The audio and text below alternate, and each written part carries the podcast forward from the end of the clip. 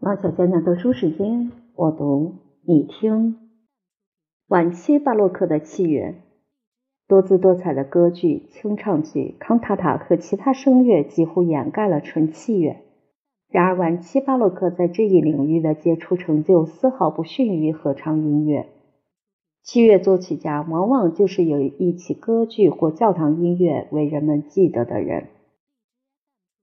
巴洛克盛期出现乐器的重大变化，许多种手势、角式为偶尔逐渐消失，因为小提琴的实用优点扩大到提琴类的低音乐器，创造了现代的四弦中提琴和大提琴。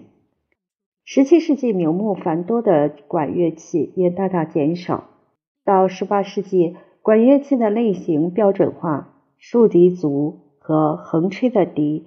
缩减为今天常用的两种形式。橡木管及其许多高高低低的小分类集中为双簧管和大管。号角和长号用其中音区和低音区排挤掉以前用于这些音区的其他许多簧管和铜管乐器。十八世纪初，大批器乐重奏作品，包括独奏奏鸣曲、三重奏鸣曲和大协奏曲。都表现出个性化的倾向。以前这些品种之间很少区别。作曲家发表的一个作品号里，往往包含几种或所有室内乐的品种，并且都用同一个名称。如今个别成员开始脱离大协奏曲。最早得到自由独立的是高音乐器，最晚的是作为持续低音的主要支柱的键盘乐器。这样。从大协奏曲演化出独奏协奏曲，从三重奏鸣曲演化出独奏奏鸣曲。当然是小提琴家和其他艺术家为自己的精湛技巧寻找自己的个性化的发挥而大大推动了事态的发展。但是，其他类型的器乐的发展也要求改变。为全欧洲所喜欢的吕利的法国序曲和斯卡拉蒂的意大利序曲，或称交响曲。促使奏鸣曲和协奏曲作曲家按相似的方式来构思这些套曲型作品的第一乐章，从而建立起一套风格习惯，沿用至今。另一个重要的发展是持续低音的处理更加精确。持续低音往往是每一个音符都写明白的极其精致的羽管键琴或管风琴声部。新品种渐渐从老品种中脱颖而出。但是老品种依然继续存在，并被新的品种所改进与提炼。三重奏鸣曲让我们看到巴洛克晚期器乐室内乐的完美的代表形式。它是四乐章的套曲形式，连室内奏鸣曲也遵循这一原则。室内奏鸣曲的舞曲乐章也喜欢用四个排列对比有序。这一明智的排列说明，三重奏鸣曲中的舞曲同舞蹈组曲中的舞曲不再有任何关系，它们成了具体舞曲的抽象概念，范围极广，从仍很接近实际舞蹈的简单的歌曲式小曲到纯粹的结构性复调。这样一来，教堂奏鸣曲和室内奏鸣曲相互靠拢，许多时候其区别只在于乐章的名称。在克雷里成熟期写的作品里，已看不见任何实验。对形式和表现的一切追求，已化为尽善尽美而令人信服的艺术。十八世纪便在这基础上发展。的确，这一辉煌的小提琴乐派的所有的意大利的作曲家，或出自他的门下，或继承他的艺术。克雷利以后一代的第一个伟大人物是。阿瓦利斯托·费利切·达尔阿巴克，他是一位遵循古典形式、行笔如飞的对位大师。我们在他的三重奏鸣曲里看到的仍是克雷利的音乐世界，不过明显的向新的对位形式和音响理想前进。这是一种编织更加紧密的复调，几乎达到纯复格的境界。它的复调同时也显示出更先进的和声概念。克雷利的伟大艺术的精神虽然依旧影响下一代人，但发展并不到此为止。倒是原来乐派的古典式壮丽和平衡，随达尔阿巴科而告终。三重奏鸣曲依然用同一风格创作，但三重奏鸣曲结构的沉静让位给意大利人对旋律、音响、炫技的爱好。当歌剧作曲家加入室内乐和协奏音乐作曲者行列时，这一新潮流获得了又一个风格动力，影响深远。新器乐派的伟大小提琴家中有 Tommaso Vitali、Tommaso Albinoni。Francesco Maria Villacini、Francesco Geminiani、彼得罗罗卡泰里，后两人是克雷利的嫡传弟子。这几个可以说是一大批优秀艺术家中最杰出的，他们都是了不起的音乐家，精通作曲。如果说他们背离了那位备受敬仰的老师的音响结构的均衡，那不是因为他们技巧功力或灵气不足。他们都是了不起的演奏家，热爱小提琴，而小提琴本身就是一件艺术品。木头和弦线下面有一颗真正的灵魂。他们陶醉于小提琴音色的美艳，宁愿牺牲一些克雷利那种早期巴洛克风格的古典的纯净，追求他们那一时代更明亮、更情感型的风格，也即向外型的巴洛克。从事室内乐的绝对不止这些小提琴大师。有许多著名歌剧作曲家也为室内乐贡献佳作。有些人写作克雷利风格的三重奏鸣曲，像卡尔达拉和波尔波拉；有些人，特别是佩尔格莱斯，写作新潮的作品。佩尔格莱斯的划时代重要性不仅在于声乐和戏剧音乐方面，在室内乐方面也是灵气风发的大师。尽管偶尔有些室内乐曲的历史意义大于其自身价值。随着佩尔格莱西和其他几个年轻一代音乐家宏大的四乐章奏鸣曲的消失，类似序曲和交响曲一般结构的新的三乐章形式出现。浩大的篇幅和开阔的线条让位给优雅流畅的主题游戏，我们这就到了现代奏鸣曲的边缘。老的大协奏曲给予主奏部越来越多的自由和重要性时，室内乐和管弦乐之间的区别越来越大。协奏曲的两大部分——主奏部和协奏部之间的关系原来相当稳定，但当主奏部开始扩大时，其他乐器的伴奏任务加重了。除了弦乐器的三重奏或四重奏以外，主奏部还有其他许多乐器结合。维瓦尔第的四支小提琴协奏曲是众所周知的例子，也有用管乐器的。事实上，虽然意大利小提琴乐派的巨大声誉有压倒管乐器之势，管乐器还是无处不在，用得起劲儿。不错，德国人比意大利人爱用管乐器，但是许多意大利人用来也很得心应手。而比诺尼和 Benedetto Marcello 的双簧管大协奏曲是巴洛克管弦乐的丰碑。巴赫对这些作品赞慕不已，一再从中借用素材或改编整首作品。有一个绝妙的例子马尔切洛的双簧管大协奏曲被巴赫改编为十六首羽管键琴协奏曲中的 D 小调第三首，不用管弦乐伴奏的独奏曲。一直被误以为是这位德国大师的手笔。意大利最伟大的协奏曲大师维瓦尔第亲自为弦乐器和管乐器的结合写了许多瑰丽的大协奏曲。达尔阿巴克和杰米尼亚尼的教堂协奏曲再次提醒我们，管弦乐的某些形式与教堂风格有密切联系。这些作品的形式美和风格美给人们印象深刻。乐器像唱赞美诗那样柔顺，但也会转入汹涌澎湃的副歌，不愧于当时最伟大的副歌曲平起平坐。对教堂风格的熟悉和在音乐院受的良好技巧训练，使这些作曲家掌握了精深的复调知识。粗线条的编织对位的倾向和对副歌的爱好，在意大利人中也很强烈。很有意思的是。杰米尼亚尼给自己的作品第七号之一加一个副标题，叫做“赋格艺术”，比约翰·塞巴斯蒂安·巴赫的不朽的同名作早几年。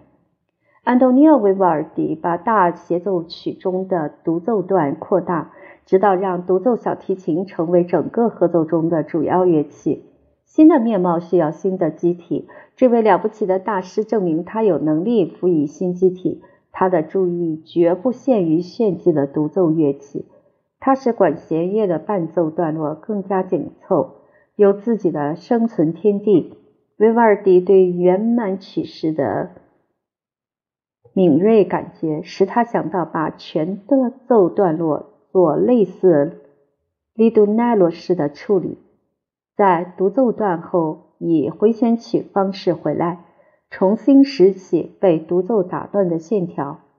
这个方式灵活而有说服力，这种明白而合理的安排使巴赫如此心醉，把这种维瓦尔第协奏曲形式化为己有。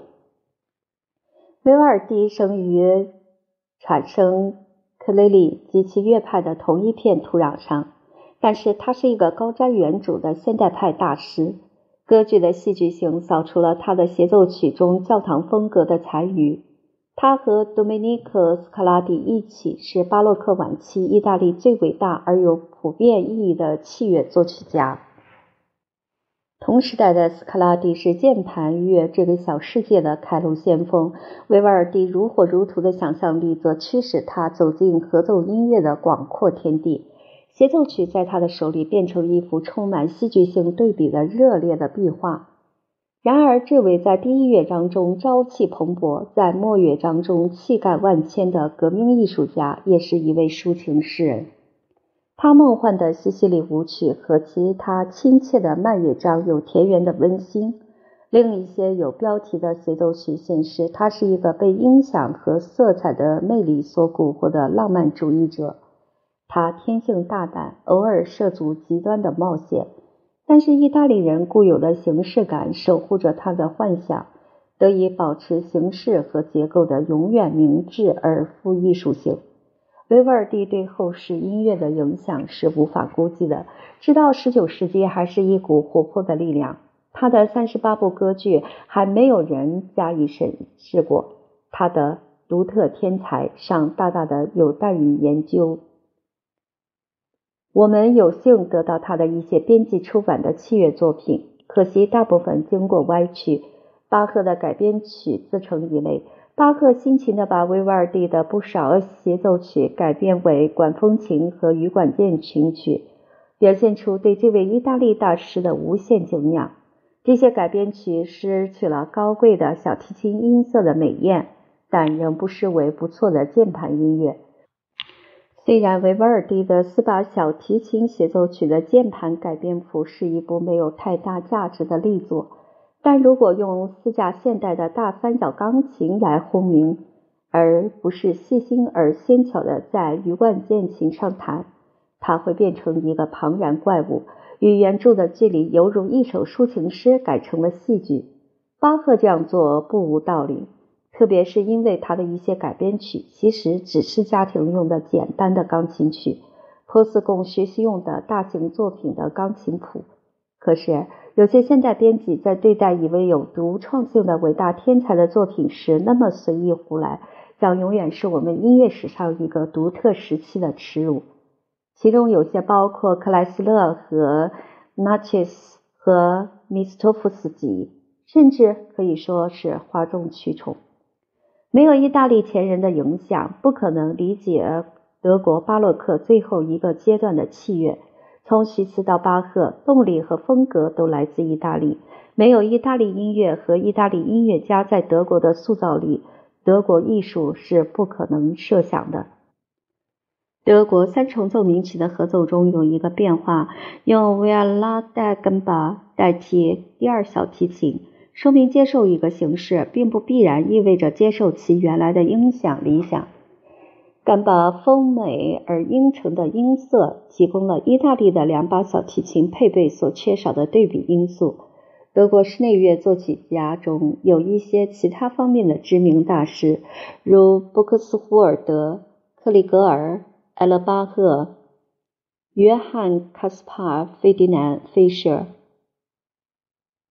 帕克贝尔和泰莱。直到17世纪中。德国室内乐最钦佩的典范是吕利，这一事实说明何以舞蹈组曲居多。德国主唱者和唱诗班指导中许多杰出的意大利人这一大动力和德国管风琴曲的美妙的结构和开阔的线条，不久使室内乐发生类似的变化。还有一个和促使意大利器乐发展同样刺激的动力，出现了一派技艺高手。在17世纪的著名小提琴家中。我们提到过施特伦克和比贝尔，他们的传统由约翰亚当伯肯斯托克和约翰格尔德皮森德尔继承。二人都四处旅行，向德国、法国、意大利最优秀的教师学习。这条路走下去，就是亨德尔和巴赫。他们总结了巴洛克时代的器乐的种种成就。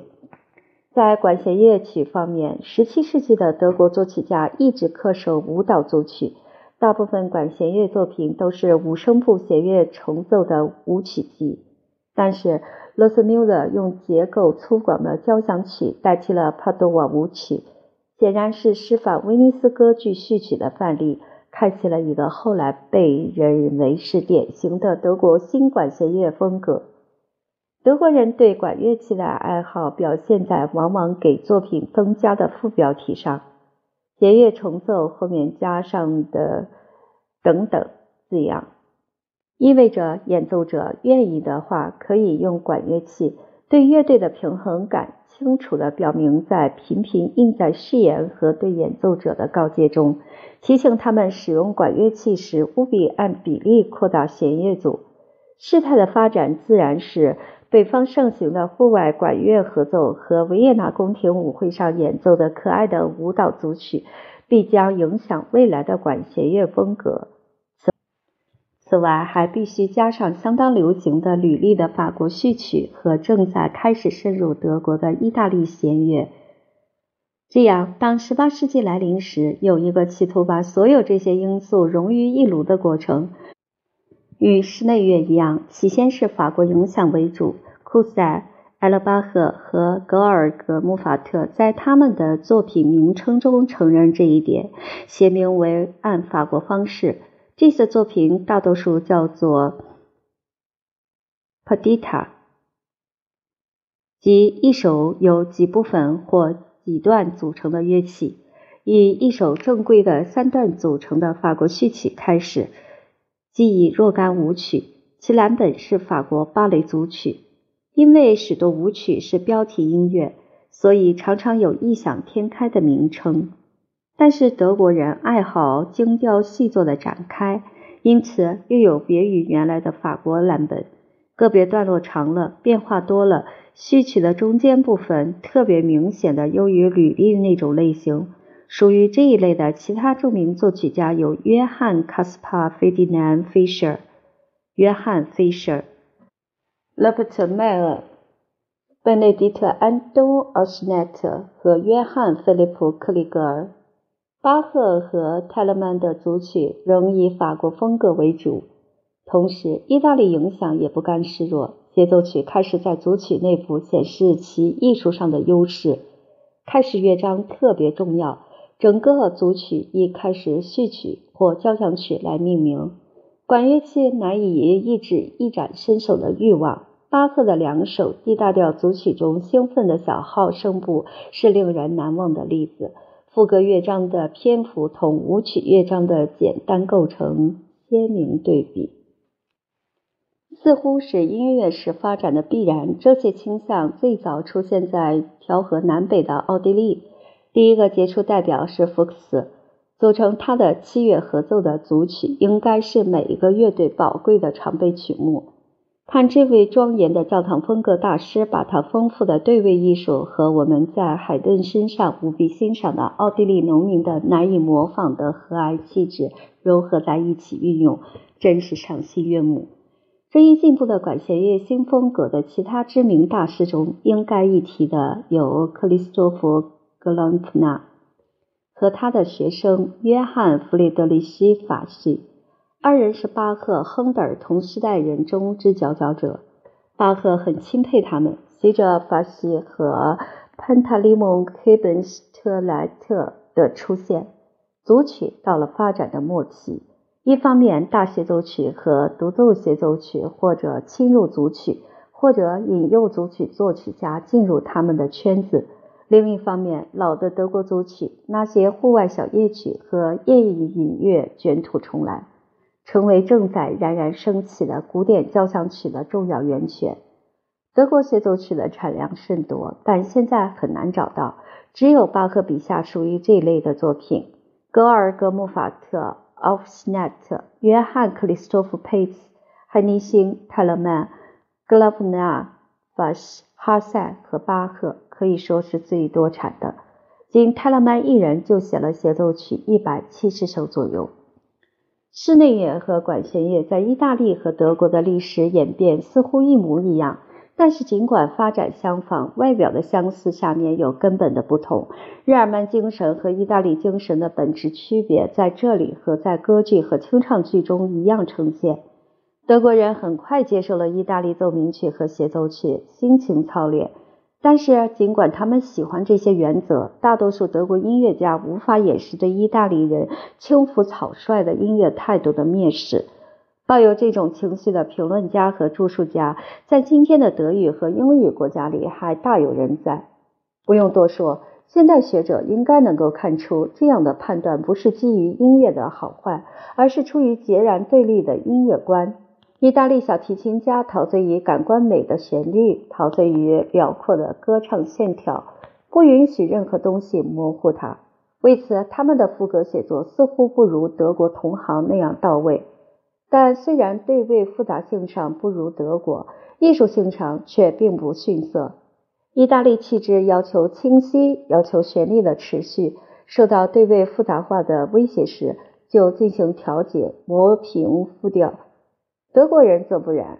罗斯缪勒早已表现出错综复杂的写作弦乐的倾向，在斯特伦克、瓦尔特、毕贝尔和阿尔比卡斯特罗的独奏奏鸣曲中。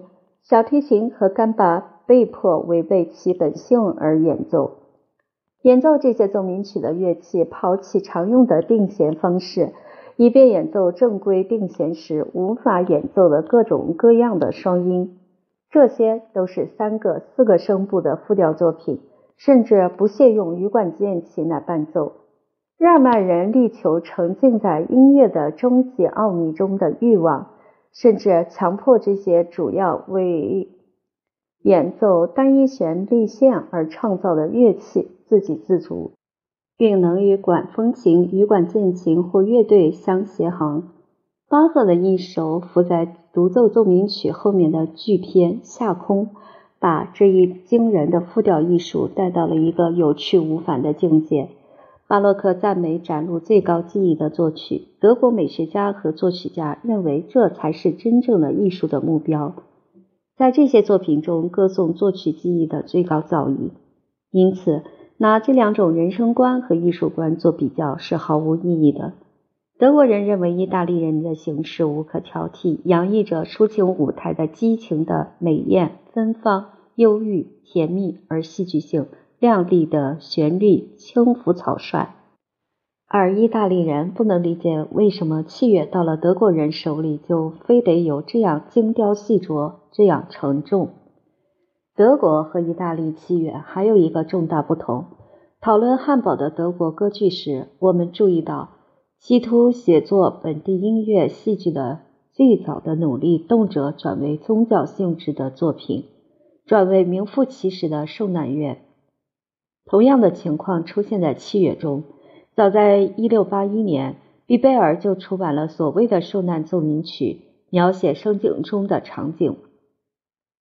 他们不是苦恼的圣经奏鸣曲那样的标题奏鸣曲，而是抽象的默想基督徒生活中的重大问题，使这些作品的情调和他们的幻想世界、广阔无垠的玄秘的来世。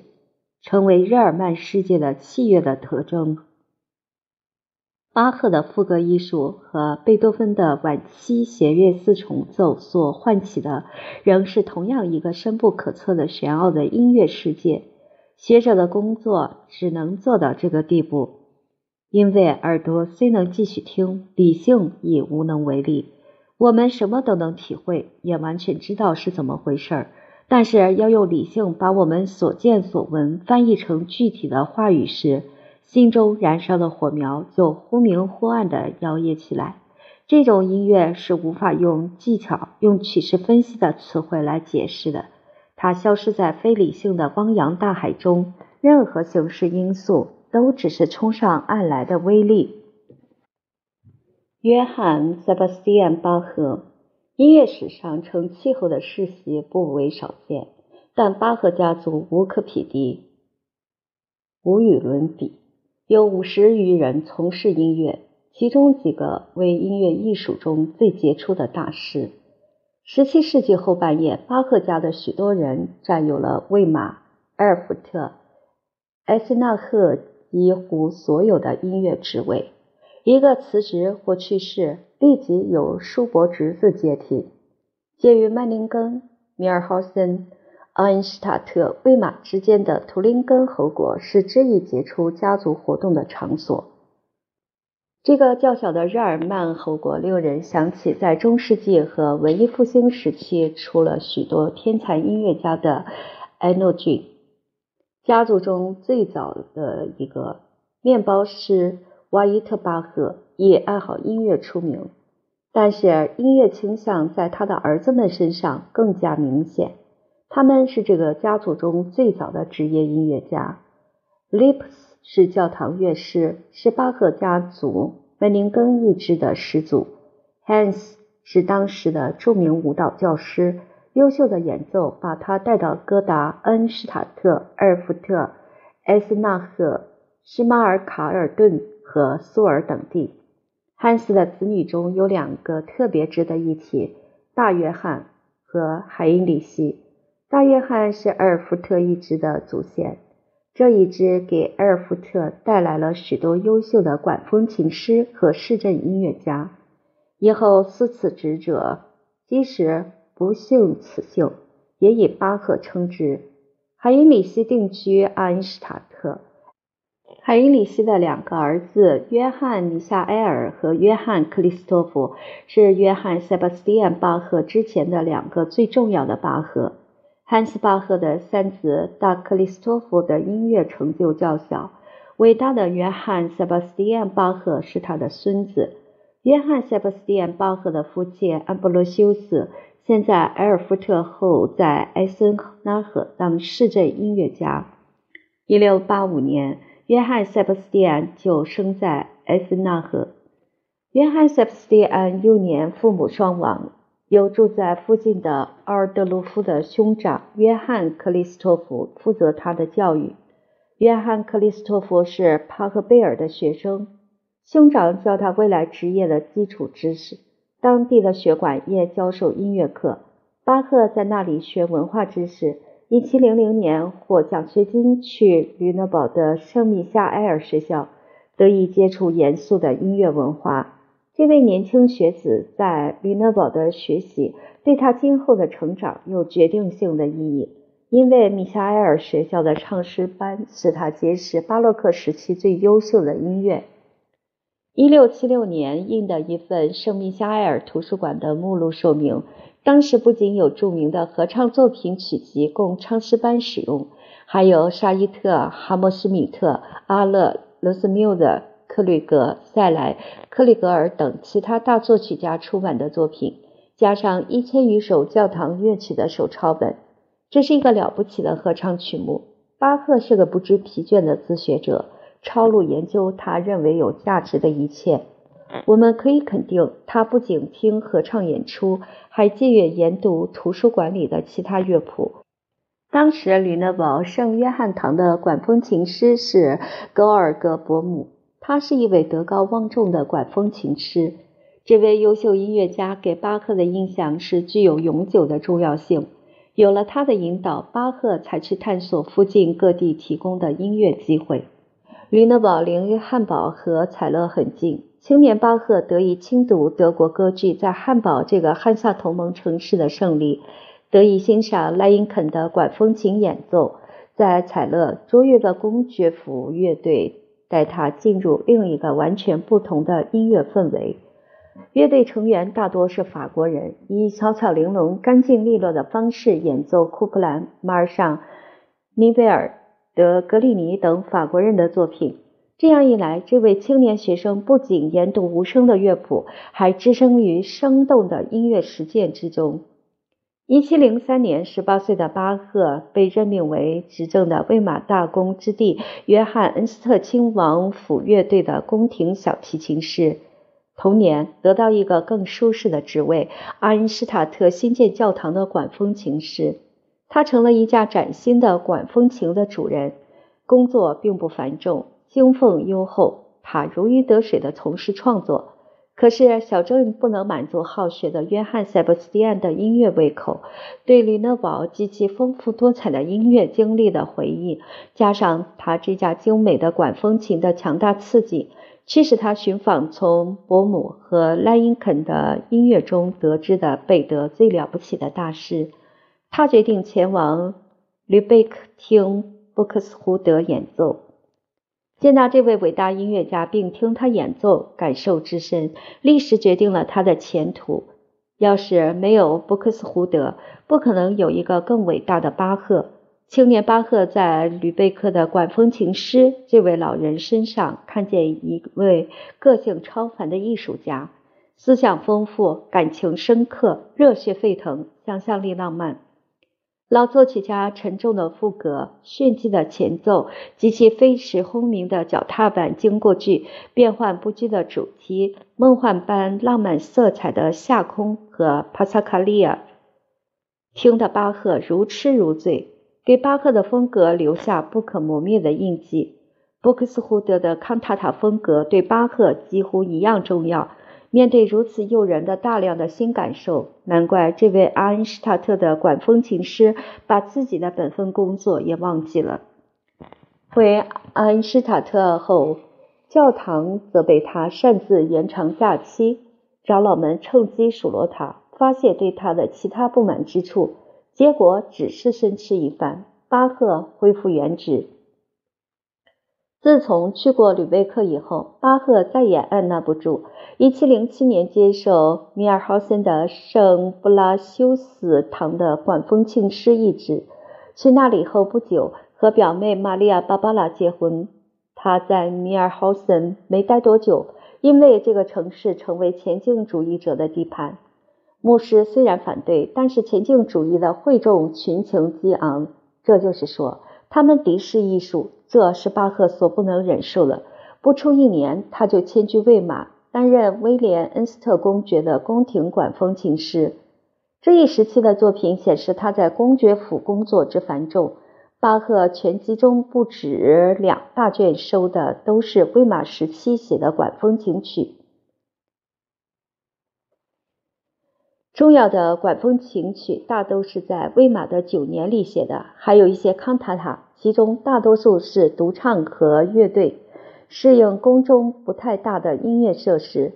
巴赫的这些威玛康塔塔采用萨洛莫·弗朗克的改革派歌词。弗朗克是诺伊迈斯特的学生，有几首还用了诺伊迈斯特的歌词。虽然外表平平，却证明德国康塔塔音乐发生了深刻的变化。魏玛宫中的音乐生活使巴赫接触到一种新风格。吸引他走进未开发的新天地。意大利室内乐和协奏音乐在宫中十分流行。巴赫在其中发现一类他从未听到过的音乐。说来也怪，他对庄重的教堂奏鸣曲的兴趣似乎不如室内奏鸣曲以及维瓦尔第所创造的协奏曲的最终形式那么大。起先，他不急于自己创作协奏曲，而是把维瓦尔第和其他大师原来为小提琴或管乐器而写的协奏曲改编为管风琴和羽管键琴用，操练自己的才能。好奇心一旦激发，这位孜孜不倦的音乐学生进而研究意大利器乐的各个方面。这在他对弗雷斯科巴尔蒂、拉格伦齐、克雷里、阿尔比诺尼。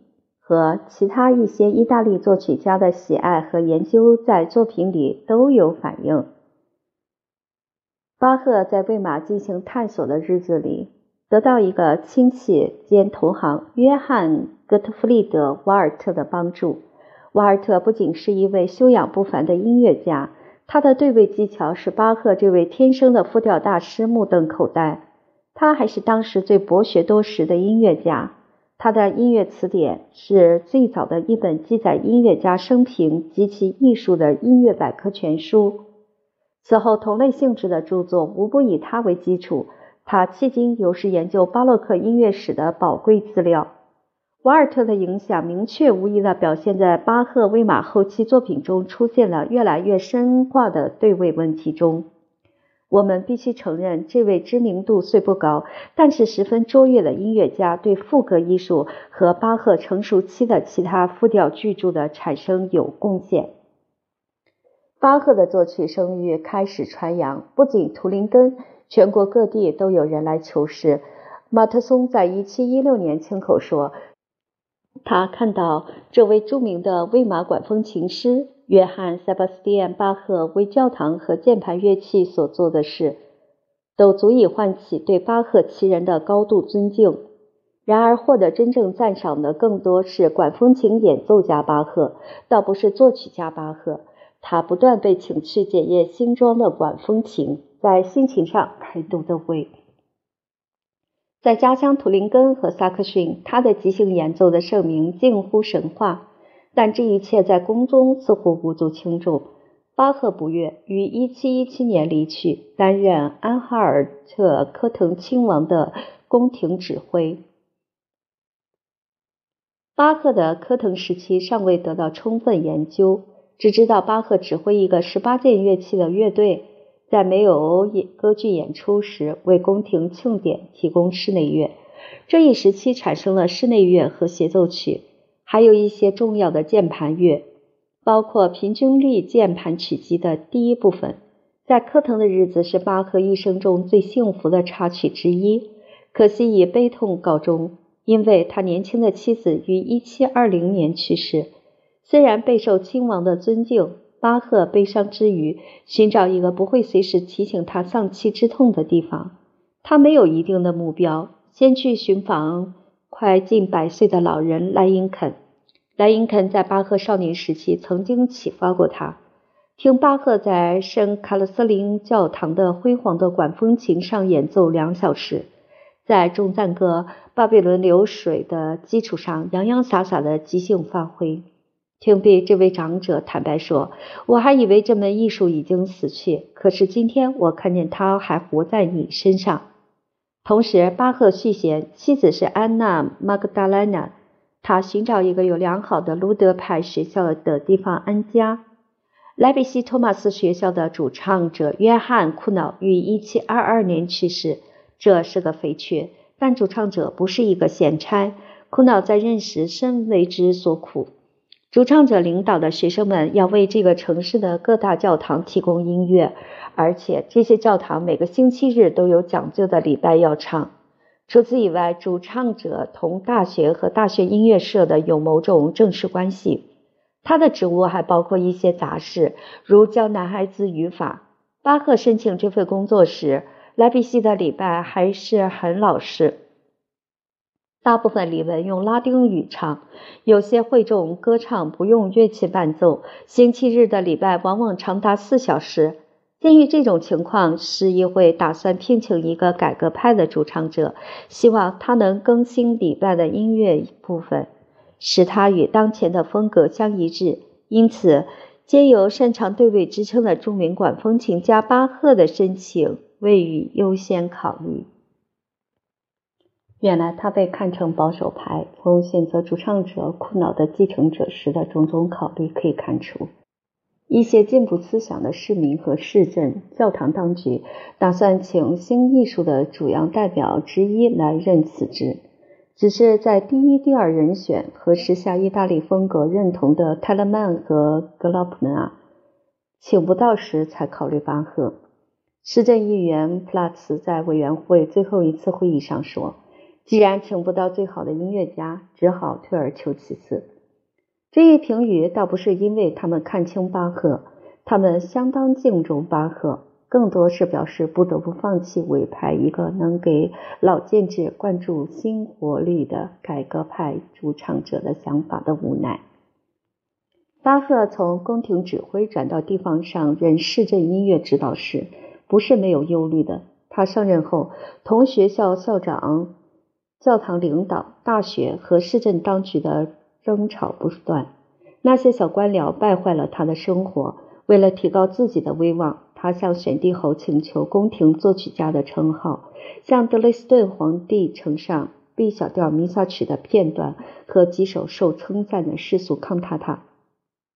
宫廷作曲家的称号最后发给了他，但是为时已晚。巴赫已经对这份官职不感兴趣。正当亨德尔以他的清唱剧叱咤风云之际，巴赫似乎放弃了为艺术原则的不断奋斗，退隐家中，足不出户，图个清静。他是一个意志坚强、气质冲动的人，受不了校长恩尼斯蒂和负责音乐活动的大学领导对他的小题大做的逼迫，受不了学生水平下降。不能胜任他的作品所要求的音乐任务。一七三五年后，他的活动呈现间歇。虽然那一年还是创作了二十首康塔塔，他甚至放弃为复活节创作一套音乐曲目的权利，而演奏别人的作品。一定是在这种情况下，他抄了一个不重要的图林根作曲家根据《圣经·路加福音》写的受难曲的片段。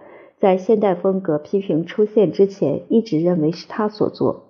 最后，他孑然一人，与心爱的、喜欢的一切脱离了，连他喜欢在那里为有共鸣、有智慧的听众演奏、指挥自己的作品的老的大学音乐社都推到次要的地位。一七四三年成立的新的音乐会机构，经常聘请最了不起的外国名家，提倡来自曼海姆的新乐派，把大学音乐社比了下去。这个新机构日后成为格温特豪斯音乐会的核心。但是莱比锡时期的巨著甚丰，有受难曲、弥撒曲、圣诞清唱剧，许许多多宏伟的康塔塔和管风琴曲，平均律键盘曲集第二卷的赋格和其他玄奥的对位史诗。